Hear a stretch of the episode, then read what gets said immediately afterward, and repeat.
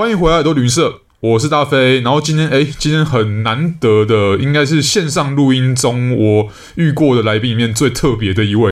这位来宾哈、哦，在跟我面对面聊天，在线上聊天的是目前人在北极圈里面工作的 Salim。Hello，Hello，你好，大飞你好。嘿，hey, 好，Salim，我先介绍一下哦。Salim 其实是呃，算是我阿语系的学弟，但隔了很多届这样子。那而 Salim，你在台湾是念书，是念阿拉伯语嘛？对不对？对，我就是正大阿语系，好，纯学毕业。对，纯学毕业，好。哎，还要先讲清楚，就是说这边可能有不纯学的嘛，哈哈哈，没有没有，开玩笑的啦。就是我们有很多辅系的啊，有转系的这样，那 OK 啦。那、嗯嗯、但是 Salim，这中间发生什么事，就是会让你嗯在猫空的时候念阿语，哈，然后你现在会人在北极圈里面。哦，其实这件事情就是这样，呃，就是挪威的移民制度的问题嘛。这样讲好像听起来有点严重，但没关系。因为我在阿语师毕业之后是工作一阵子，然后决定到欧洲念硕士这样。然后因为挪威的高等教育是免学费的，所以我当时就选择在奥斯陆念中东研究的硕士班。嗯，在挪威待了两年半，然后硕士毕业之后，本来就是打算在挪威继续找工作，然后留下来这样子。但是因为挪威的工作签证的一些相关的规定，这边有点复杂，就是我就是面临我到底要回台湾，还是要到别的国家去发展或怎么样。嗯，可是后来就想到 Svalbard 这个地方，因为其实一直以来都有听说 Svalbard 这个地方是一个免签证区，基本上就是你来了，然后你想待多久就可以待多久。这边官方的条件就是说，只要你在经济上可以支撑你在这里的生活，然后你有地方住，你想待个十几二十年是没有问题的。就是、嗯、对。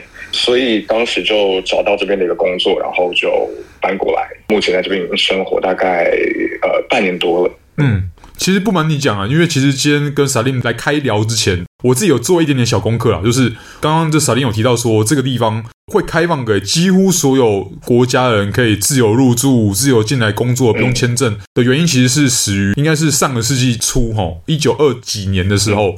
那因为当时还没有联合国，还是叫做国际联盟的时候，当时好像是因为很多人都想要抢北极圈里面的土地。那其实，在 Svalbard 就是很难得是一个还算是人可以活得下来的地方。那所以大家就想要抢这块地方。那为了阻止让大家就是因为去抢这块地方，然后大动干戈这样，所以当时的国际联盟里面的成员国们就签了一个合约，叫 Svalbard 的合约。那这个合约就是规定说，哎，任何签约国的人民哈，你就可以来这个地方，这个北圈里面这个岛屿，自由的生活，自由的工作，不会受到签证的影响。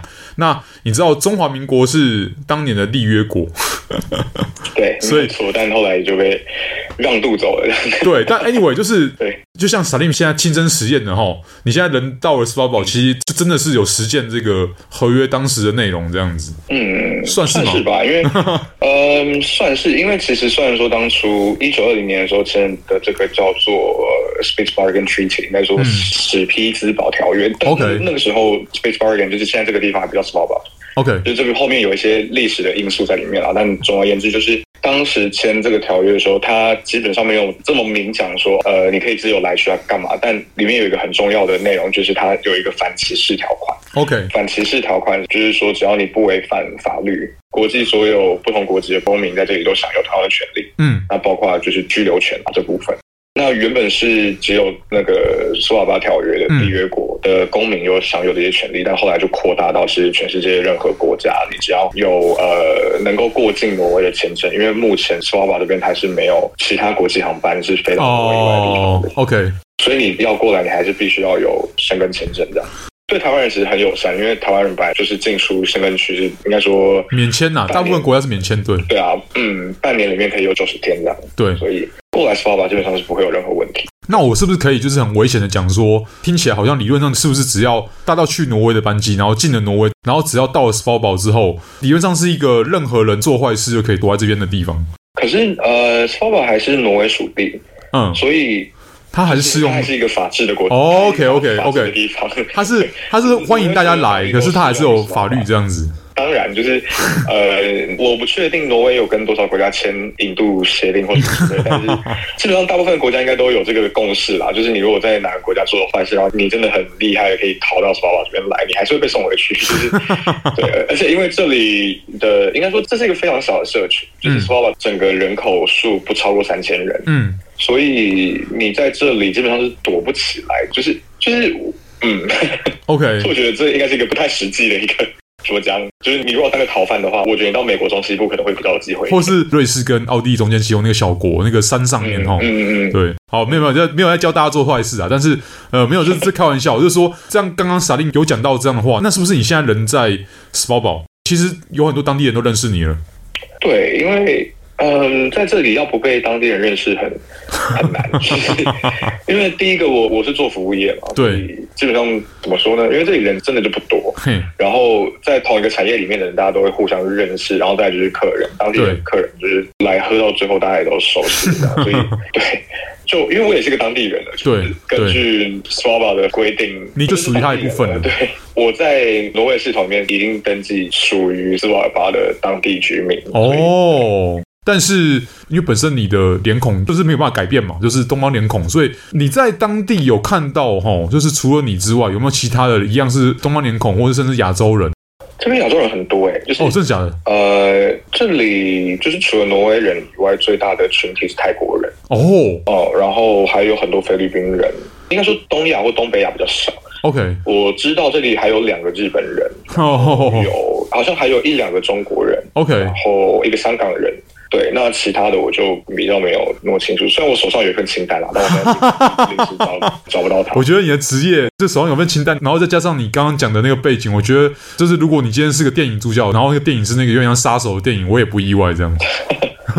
没 有，因为我在前阵子发现这边有一份那个斯瓦尔巴居民的国籍的清单。哇靠！我看一看就觉得蛮有意思的，因为其实有很多你想为什么会有这些国家人在这里这样子，比如说什么阿富汗来的啊，或者是阿富汗可能在、那个、可能是躲避战祸吧，可能都刚好他取得可能挪威的，例如说庇护条款啊，或者什么的，就就辗转来了。哦、对啊，这个很有趣，因为其实英文叫 asylum seeker，就是你如果要寻求政治庇护或什么之类的话，斯瓦巴是一个非常。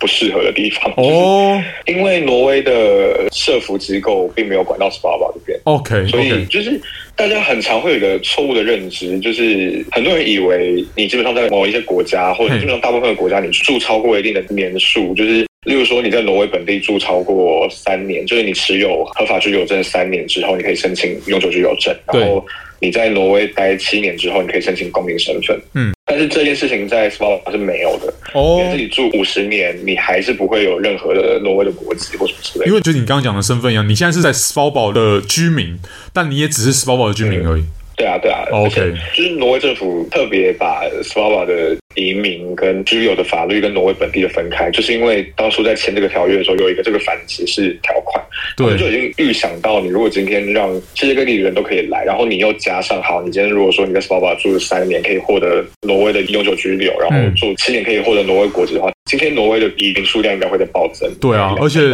马上就有很多来自呃某个神秘的东方国度的人民就会蜂拥而至的，就马上大家都是斯瓦尔巴的人，加上大家都挪威人了，满满的挪威人，嗯、连国旗都同色的。但其实呃，这个东方神秘国度，应该说我自己认识的一些在来自这些东方神秘国度的人，并没有那么想要拿外国国籍，就是哦，这也很特别。基本上你只要在国内还有家，嗯，就是在对岸还有家的话，你如果拿了别国的国籍，你就是一个外国人，因为东方神秘国度，我们知道这样讲嘛，就是哦，就中国啦，对啦，双重双重国籍的，对，他们会不承认，他们只有少数的职业会承认而已。嗯、对啊，因为我之前跟一个朋友聊过这个问题，因为他已经在挪威住很久很久了，嗯、然后他到目前还是没有拿公民身份，嗯、就是因为。他如果拿了他回国，就会变得非常的困难，这样。亲戚或家人都还在国内啦，这个很难去处理的，对啊。就是你要回国还要拿签证，我觉得这也蛮有趣的，就是 因为我之前有听过说，就是 Svalbard，因为它是一个群岛嘛，它其实不止 Svalbard 岛，嗯、它还有其他的那个岛屿，嗯、那也还是有，例如说从中国来的吼，或者从其他亚洲国家，或是世界上其他不同国家来的，在外岛的那种研究站的人员，那种就是学者。嗯那这种的，因为任务需求而到了斯巴的人，应该也算是另外一种当地常住的居民这样子。那你平常在工作啊，或在生活的时候，应该也会蛮常碰到这种像这种研究人员的出现吗？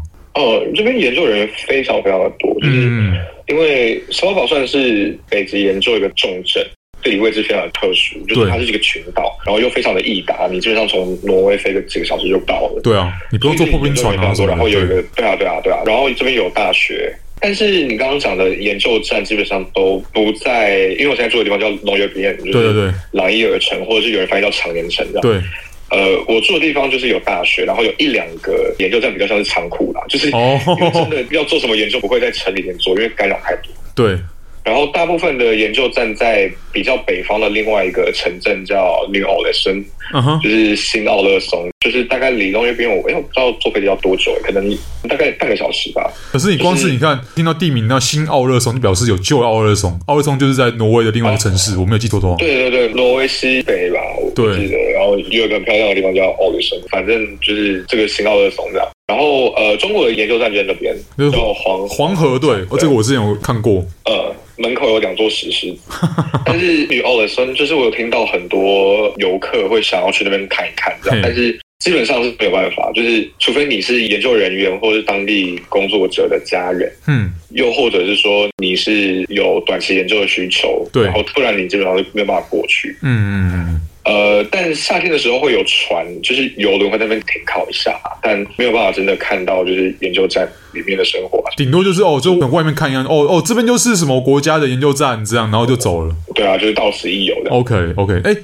那但是有另外一个点，我就很想问了，我不知道确定萨利你本人有没有去过，就是北欧，大家可能会听到或是记得是北欧，但是不知道本身的位置在哪边，这样就是。在北欧有一个所谓的全球的种子的储存库，那这个东西，哦，这个地方我记得好像也是在斯瓦堡。大概是吧吧，就是他在呃，从朗伊尔城出去到机场的路上，大概开车大概五分钟到了，从市中心。哦，所以你去过吗？嗯，我经过很多次，因为你进不去啊，所以我觉得去那边也没有什么太大的意思。就 是他像他那个到一扇门，然后没了这样。他入口很像那种防空洞那种感觉，然后就进不去。对对对，对，因为它其实它的设计就有点类似防空洞，它的大部分的种子库是埋在山里面。对，它就是为了避免它如果铺路在地表外面太多的话，会很容易被攻击，就是有些是外在损伤这样子。哦，但一般人基本上进不去。OK，，啊我有遇到很多人，就是对这个地方很有憧憬，想过去拍个照啦。我也不知道哎、欸，我就觉得好像没有这个必要。特别去那边拍个照，然后进不去，然后你又跑大老远。因为我真的遇到好多观光客，就是说我们要去种子库，然后我就会问说，你要去干嘛？他说想参观，我说你没得参观啊。他说 哦，那不然就在外面拍个照，那就是有点像你去嘉义水上这样拍个。对对对对对对对对对对，就跟牌坊。我跟你讲，一模一样，一模一样。对啊，但大家青菜萝卜各有所好了，我没有，我不要太 judgmental 这样。可能是那个概念，就好像是你知道台东有个那种药草园一样，就是他们把它说当成是个植物园，可是那个地方不是。嗯，但是我刚刚会问起来，就是因为我也有听过很多朋友在问。你知道吗？这个这个很好笑。那大家的印象就是说，哎，他在北欧，然后不知道在北欧哪里这样子，连挪威都不知道，更不要知道说是斯巴堡。因为你看，我现在在跟你聊斯巴堡，一直在讲这个地名。你知道斯瓦堡这个地名，可能我们在这集放出来之前，听众是没有听过这地名的。嗯，不过你刚刚说台东的那个药草园，你是在说原生应用植物园吗？没错。哎，可是那里好歹还有药草火锅可以吃，你知道吗？嗯，而且还蛮好吃的。但是你如果来到种子库外面，那就是一片荒凉。对啊，而且现在的季节，你们现在应该是零下有到两位数吗？没有，今天蛮暖的。哦，真的很冷，但今天大概现在负七、负八吧，还好，OK，不太冷。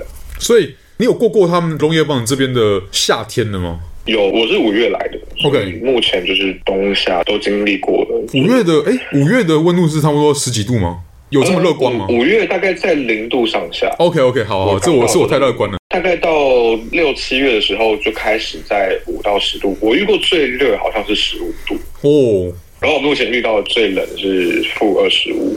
哎，是是最近的事情吗？嗯，就两周前吧。哦，好，那我讲回来好，哎，可以分享一下你在东油泵的那个职业吗？哦，我现在是调酒师，就是在酒吧调酒。那你身为一个没有什么特别的，对，身为一个在没有，我觉得这蛮有趣的点在于说，你身为一个在北极圈内的 bartender，嗯，有没有什么任何的，因为你在北极圈内而造成你的工作有在跟其他地方的 bartender 有不一样的地方吗？我觉得应该没有什么差别，因为这其实是我第一份 bartending 的，OK，我也无从比较，没关系，没关系。但我觉得应该没有差太多吧，就是。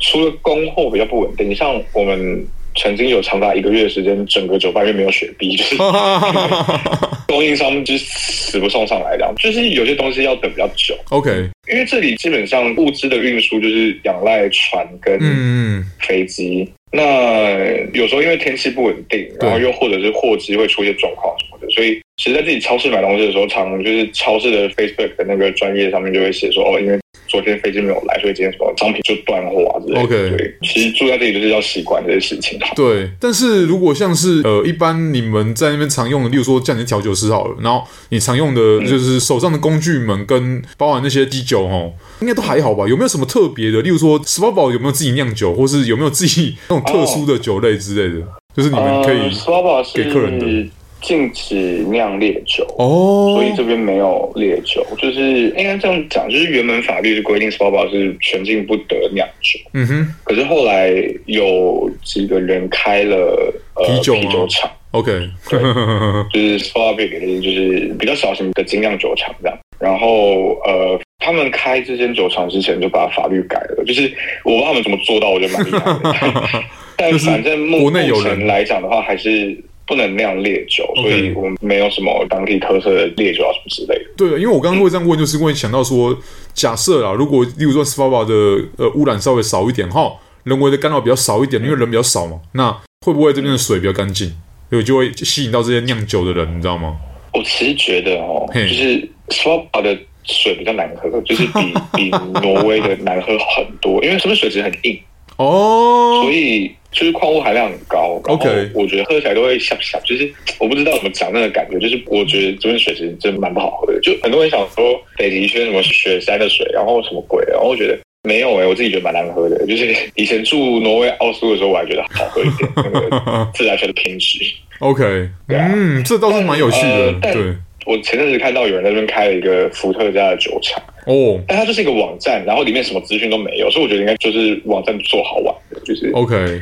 应该是没有真的在酿，因为如果真的在酿的话，我记得这这个罪名还不小条，就会酿酒了，就会被抓起来这样。OK，私酿酒然后贩售的话，好像蛮严重。OK，所以真的是一个，但，但这里就是酒的买卖有蛮严格的管控制度。OK，就是我不知道你有没有去过挪威或者是瑞典，就是、我去过瑞典嘛，但是惊鸿一瞥，就是只是快闪而已。对，呃，那你知道瑞典买酒就是有公卖局这个东西吗？哦，不知道。就是在瑞典有一个酒类公卖局叫呃 Systembolaget，嗯哼，然后在挪威的话叫做 Vinmonopolet，其实翻成英文就叫做 Wine Monopoly 这样。OK，然后因为整个市场只有它可以卖烈酒，嗯哼，就是超过百分之五吧，我记得。OK，在那里买，哇，超过超过百分之五就是烈酒了，哇，这标准也蛮严格的。对，所以基本上在挪威本地的超市，你只能买得到啤酒哦，cider 这样，就是比较淡一点的。对对对。然后在 Spa Bar 这边更严格，就是呃，你在超市里面基本上是没有啤酒可以买的，okay. 就是你只能买到百，哎，我记得是几趴，好像两趴还一趴的，就是调酒吗？有有，就是挪威有一种很有趣的啤酒产品叫 l a k 而就是。淡啤酒，然后有够难喝，oh. 所以 可是那个就就是你在这个超市里面我也可以买到，就是只要你在呃酒局的营业时间外，你就只能买到这个。OK，然后在这里有公卖局叫做 Nordpolet，就是挪威本地的那个 Vinmonopolet 的北极版这样子。嗯，然后它里面就是从啤酒到葡萄酒到烈酒都有卖。哦、oh.，然后当地居民每人每月可以买二十四罐啤酒跟两罐烈酒这样。等，但对居民来讲，他们如果买不到，他们还是只能，呃，对，就是到你的店里面去喝吗？对啊，就是只能去酒吧里面喝。OK OK，因为这里当地人都会有一张酒卡，上面就会记录，就是你这个月你买多少。嗯，那你店里面的有特别限制什么营业时间呢？还有是营业的那个日期的范围啊，什么时候不能卖之类的吗？呃，基本上应该讲，挪威的餐饮业，不管酒吧也好，餐厅也好，呃，你只要要卖酒，你都要申请一个酒牌。嗯。然后酒牌上面就是规范你的营业时长，像我们家是呃只能 serve 到半夜两点半。嗯。然后基本上这里全部的酒吧都是大台在两点会关，然后营业到两点半这样子。OK，所以不会有那种情况，就是说，哎，你看我们现在不能卖酒了哈，就两点之后不能卖酒，对不对？然后我知道跟你一些比尿都还不如的无酒精啤酒，或者是就是没有含酒精的饮料，或者是那个 soft drink 之类的。然后厨房还没关的话，可能在跟你一间吃的，就是我们店可以继续开，但只是不能卖酒而已。可有这种事情发生，因为卖酒比较好赚。对了，这没有错。那因为刚刚会讲到那个公卖局的事情，是因为常常会有游客来，会想要买一些当地的酒类产品啊。那可是像刚刚提到，就是 Spa Bar 是禁止酿烈酒的。对。所以你在这边的公卖局里面能找到的就是啤酒，当地酿的啤酒。嘿，但你会看到一些就是烈酒，例如说 Cognac 或者是 Aquavit，就是北欧的一种添加香料的烈酒，这样他们会贴 Svalbard 的标签。但是那些都不是当地酿造的，它就是大量进货之后在这边贴标，然后卖给观光客。哦，所以不要买，因为也不便宜，然后也不好喝。要买就买啤酒就好了，对。所以还是有这种，就是很类似像这样，不管是酒啊，还是有什么其他商品的工厂，有没有？就是来这边过个水啊，然后就说自己是包包产的这种。其实有很多伴手礼都这样子啊，就是你去超市里面看到很多就是什么北极熊图案的东西，那都是中国制造的。OK 的，就是真的很正常啊。就嗯，但是这边确实是有一些比较小的类似这种文创品牌，这也是有。嗯，但比较不好找，就是 OK，就是还是当地的一些艺术家或者是一些闲着没事做的人会卖一些手工艺品这样子，对啊。所以那因为还有蛮多台湾观光客会来的，对不对？对，而且这些台湾观光客应该就是一样，就是他从挪威这边来，但他们这样飞来的话，你看，哎，他们期待中的那个中子库不能去，然后这个斯巴堡这边在很多情况下是，哎，也不太适合有其他观光的活动。那我比较好奇，他们会来这边干嘛？哦打卡。呃，夏天的话，夏天就是去搭船，就是其实有蛮多船的行程，因为 Svalbard 还有几个别的城市是搭船才到得了的.或者你要骑雪上摩托车，冬天的时候。就是呃，有一个叫普拉米登，然后另外一个叫 Barentsburg，嗯嗯，这两个都是俄罗斯城市。哦，那普拉米登就是一个呃被遗弃的矿业小有有这我之前有看过，对。对，其实蛮值得去。但因为前阵子因为乌俄战争的关系，所以当地人有抵制了一下俄罗斯城镇的旅游，所以基本上去年我记得是没有团到普拉米登。哦，有啦有，有一家公司还是有开团，嗯嗯嗯，但有被当地的。对，你有稍微良心谴责一下，大家良心谴责的同时，就是钱钱还是很香的啦，就没办法拒绝嘛，所以这我可以，这我可以理解。但是我好像也有之前也有听说过，就是也有那种嗯，特别去 Svalbard 或者特别去 Longyearbyen 的旅客，是为了要买免税品。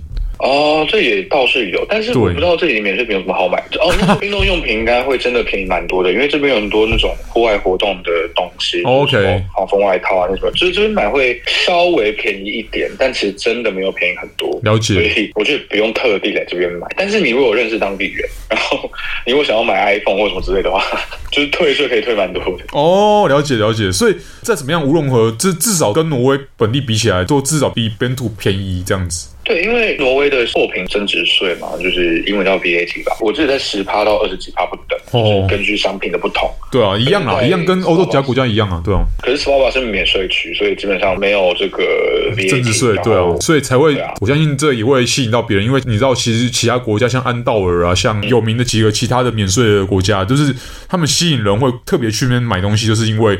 有人可能买烈酒，有人可能买雪茄，就是会像你刚刚讲的那个运动用品之类的哦，他们就会跑去这边买，因为这边的确可能就比较便宜。但是呃，还是要再帮那个萨丁再强调一下，不要买北极熊的玩偶。对，因为我我是觉得也可可以买啊。怎么怎么怎么怎么突然感觉那个要要消毒一下这样？没有，我觉得可以买，但是你在淘宝上面也买得到哦。就跟你去虾皮搜一下应该，没有，就跟去澳洲买袋鼠玩偶是一样道理。对啊，就是你买到都是中国制造。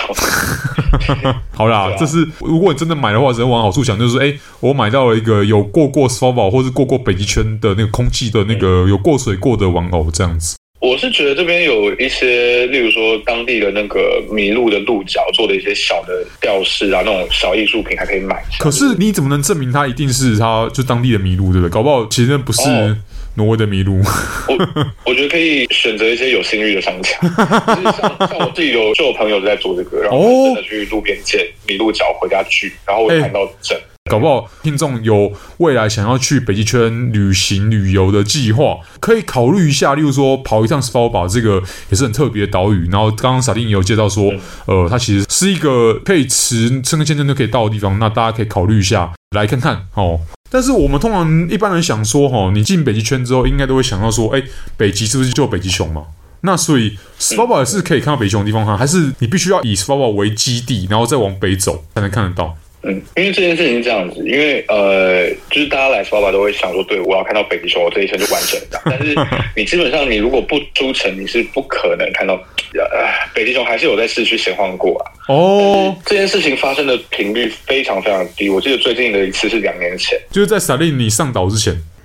但北极熊并不是一个好亲近的动物，好亲近的物种。对，对基本上你遇到北极熊，然后你没有武器的话，你就是必死无疑，OK，跑不掉的。所以其实就跟一般的熊一样嘛。嗯，呃，例如说欧洲大棕熊其实就蛮温顺的，OK，他们吃鱼啊干嘛的。但北极熊非常的凶猛，所以基本上呃这边当地的警察单位的一个很重要的职责就是。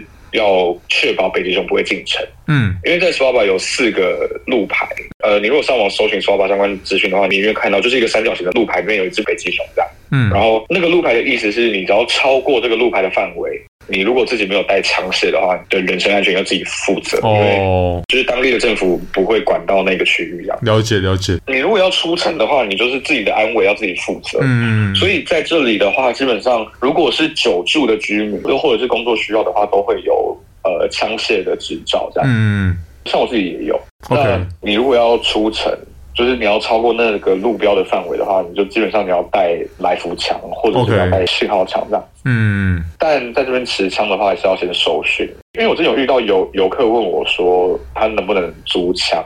基本上在特定的条件下是可以的，就是你如果在欧洲或者在美国、加拿大有狩猎的执照或证照，然后你在当地有可以提供你已经受过训练，然后你会用枪的这个证明的话，你在这边是可以租枪的。但基本上台湾人应该是没有没有办法，因为台湾没有这个事情。但是，一般游客可以租到信号枪。OK，但是信号枪杀不死北极熊，所以你基本上你要带信号枪出城的话，没有。这其实是一个蛮严肃的话题，因为有时候大家都会把这件事情想得有点太简单，就是说哦，反正来北极就是要看到北极熊啊，所以很多人会跟我说他想要出去找北极熊。然后我其实听到的时候我有点火大，我就说你这个行为很愚蠢。其实没有，因为一般来讲，北极熊在一般商业的环境或一般人在现在文明世界里面，它给大家的形象跟 icon 是一则就是亲和力强，然后又白皮毛又可爱的生物。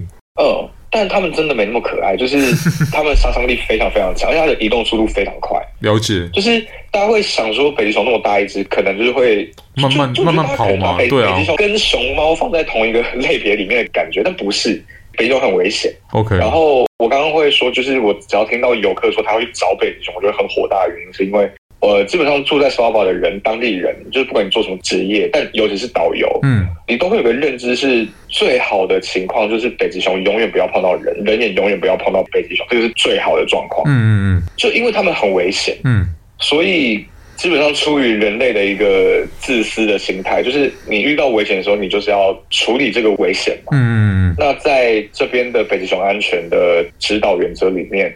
他在距离你大概两百公尺，你就是要开枪射杀他。哦，oh, okay. 就是要么就是他死，要么就是你死。人没有到北极熊就走这两个状况，没有中间的那个地带这样子。就是他如果在五百公尺左右的话，你还可以射信号枪，试着把他吓跑。嗯，但是。如果他已经到了一定的距离里面，你若不开枪，基本上就是你死。对，就是因为像之前有一个人来跟我说，他想要骑雪上摩托车出去找北极熊，然后我就心里想说，你找死不要傻了，就是对啊。但是还是有一些状况下，你可以比较安全的看到北极熊，例如说冬天骑雪上摩托车，因为雪上摩托车的速度很快，嗯、所以你基本上你遇到北极熊，你可以看到它，你可能没有时间停下来拍照，但你至少可以看到，然后你可以赶快逃走这样子。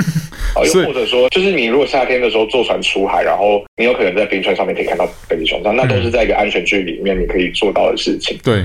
但是如果你真的想要亲身碰到它，然后要干嘛的话，那真的是不用想。OK。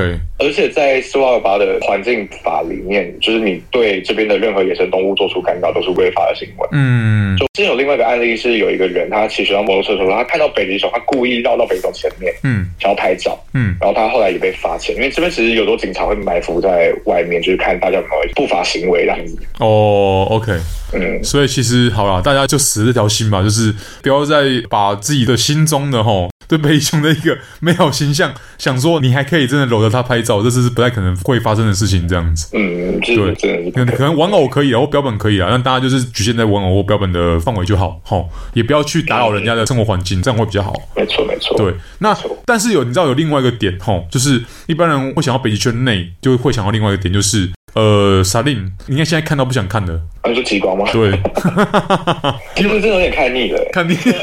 对，而且你现在是永夜嘛，对不对？对，我在永夜，就是前几周蛮幸运的吧，就是大概一周七天，我有五天都有看到极光。哦，那时候真的是一个属于大爆发的状态。但看到后面就觉得说，哦，又有了，就是没有一开始那种兴奋的感觉。但有时候游客来的时候，都还是会感受到，哎，大家对这件事情其实很有憧憬的。对。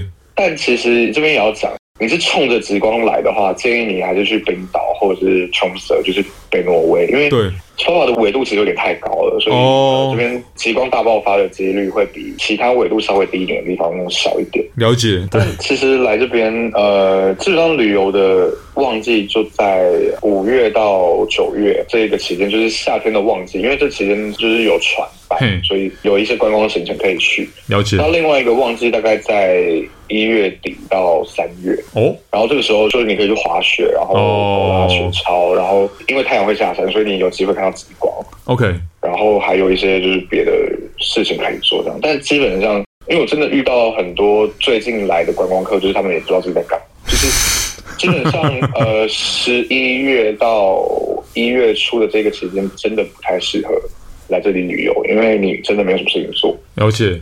除非你就是想要体验一下那种世界尽头的孤独，对啊，就是就是想要你知道离群所居的人，然后他真的不想跟任何人有任何的 connection，他就想要来这边做一个呃资讯的 detox。对，就是你如果没有特定的计划，你就是想来这边住个几天，体验一下那种北极圈的那种荒凉的感觉。对，或是 OK，或像我，你知道我现在工作是完完全全百分之百的 work from home 这样，那。